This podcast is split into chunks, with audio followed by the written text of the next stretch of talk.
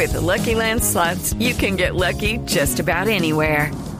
This is your captain speaking. Uh, we've got clear runway and the weather's fine, but we're just going to circle up here a while and uh, get lucky. No, no, nothing like that. It's just these cash prizes add up quick. So I suggest you sit back, keep your tray table upright, and start getting lucky. Play for free at LuckyLandSlots.com. Are you feeling lucky? No purchase necessary. Void where prohibited by law. 18 plus terms and conditions apply. See website for details. Doctor Petro, Nicolás Maduro. ¿Qué pasa con Maduro? ¿Usted fue bien chavista en algún momento? ¿Apoyó a Hugo Chávez? ¿Se esperaba este mare magnum que ha ocurrido en Venezuela o lo ha tomado por sorpresa? Nosotros no somos chavistas. Nosotros hemos sido del M19, después del Polo Democrático y después. Pero tenía su, su, Yo conocí En una época en la que Chávez no era lo que terminó Yo conocí Maduro. a Chávez antes de ser presidente. Él venía a mirar lo que era la co- el proceso constituyente de Colombia, allá en el año 93-94. El cambio político en Venezuela lo vimos con buenos ojos. A Venezuela se la estaban robando en ese momento. Y lo que hizo Chávez fue transferir las regalías, como llamamos nosotros en Colombia, pero ya mucha más plata, al gasto social A misiones. que él llamó misiones. Eso le dio el apoyo popular que tuvo en todas las elecciones. Eso le dio la fuerza a Chávez para mantener una democracia, porque ahí había medios, había oposición, la oposición hizo parte del, de la asamblea, llaman allá, legislativa. Hubo cosas difíciles, como el golpe de Estado contra Chávez y los paros y etcétera, pero digamos, todo ese periodo hasta el año 2006. ¿Qué pasa en el año 2006?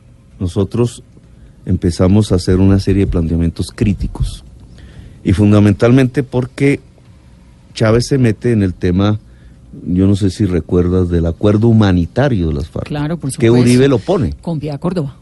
Con- Uribe es el que pone a. Chávez y a Piedad Córdoba. Yo les dije, eso es una trampa.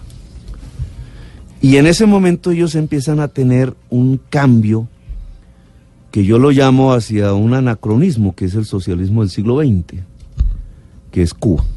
Es decir, es la idea de que el socialismo se construye por decreto, anulando el mercado por decreto. ¿El socialismo del siglo XXI sigue siendo un modelo válido? No, es que no existe socialismo. Nadie hoy podría darte una definición de qué es socialismo. El socialismo del siglo XX, que es el que realmente existió, Claro, que fracasó. cubano. Pues subsiste en, en, pues en Cuba. Los chinos, que tienen un socialismo diferente. Los chinos se articulan al mercado. Sí, tiene un socialismo capitalista, si nos cabe la... Habrá que analizarlo más. Yo invitaría a un análisis mayor, porque los chinos hoy están demostrando una enorme capacidad de crecimiento, pero también una enorme capacidad de planificar su sociedad alrededor del tema del cambio climático. Y a mí me llama la atención ese tema. Y es lo que me separa de Chávez.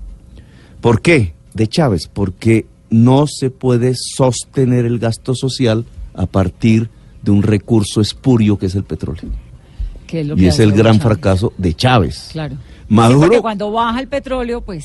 Pues no hay con qué sostener el gasto social y viene una crisis. Pero el caso de Maduro es diferente. Y tú me preguntaste por Maduro. El caso de Maduro, yo no conozco, digamos, pues yo obviamente cuando vine aquí, cuando se posesionó Santos, lo vi. Pero yo no soy amigo de Maduro, yo no, nunca he confiado en Maduro. Ni siquiera cuando estaba ya al lado de Chávez, yo nunca vi en Maduro una persona capaz de liderar la sociedad venezolana. ¿Qué es lo que ha hecho Maduro, en mi opinión, y necesitaría más investigación? Como se cae el precio del petróleo y viene el golpe este, que es el gran error de ellos, pero también lo está repitiendo Colombia. Entonces lo que hacen es emitir dinero para reemplazar los recursos del petróleo en el gasto social y no bajar el gasto social. Eso es una torpeza enorme desde el punto de vista económico, porque si emites grandes cantidades de dinero se te dispara la Pero inflación. también tenían un gasto social insostenible. Es que emisiones pero no había- nada, sino que dio todo. Que- Digamos, Regaló es- todo. en esa situación Maduro tenía dos alternativas. Tiene que recortar gasto, porque se cayó el precio del petróleo.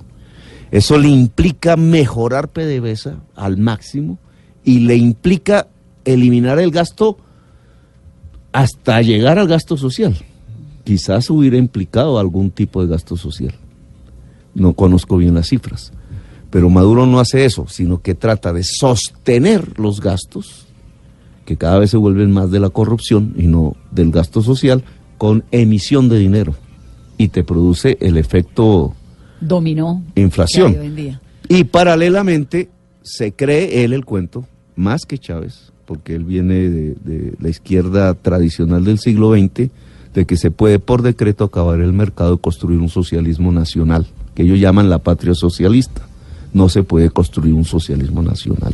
Doctor Ni se puede eliminar el mercado por decreto. Nos queda pendiente otra hora de conversación.